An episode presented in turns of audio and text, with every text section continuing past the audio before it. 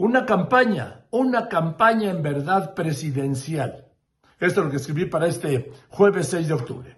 Apenas ayer le hablaba de la operación Adán Augusto, con la que el secretario de Gobernación logró los votos de la oposición en el Senado y que Morena no tenía para aprobar la reforma constitucional. El nuevo dictamen, pues, que hace la reforma constitucional para extender de 2024 a 2028 la gestión de las Fuerzas Armadas en materia de seguridad pública.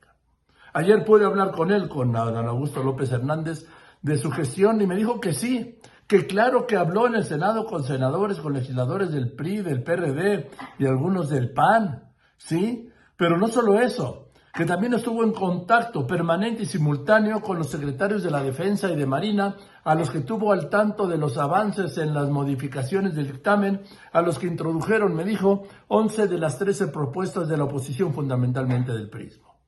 Ya en lo político político, le pregunté e hizo un elogio de la gestión de Ricardo Monreal al que me aseguró le tiene aprecio respeto. Y cuando le pregunté si podría ser el amistoso componedor de su no relación con el presidente López Obrador, me dijo que el que no hayan tenido oportunidad de verse no significa que no puedan encontrarse en un futuro próximo. Todo dijo, todo llega cuando tiene que llegar, filosofó. Y me dio a conocer que ahora va a recorrer las 32 entidades, dos diarias, para promover en sus congresos locales la aprobación de esta reforma constitucional que necesita el voto aprobatorio de al menos 17 de los 32 congresos, lo que es una gira, digo yo, pensada por el presidente.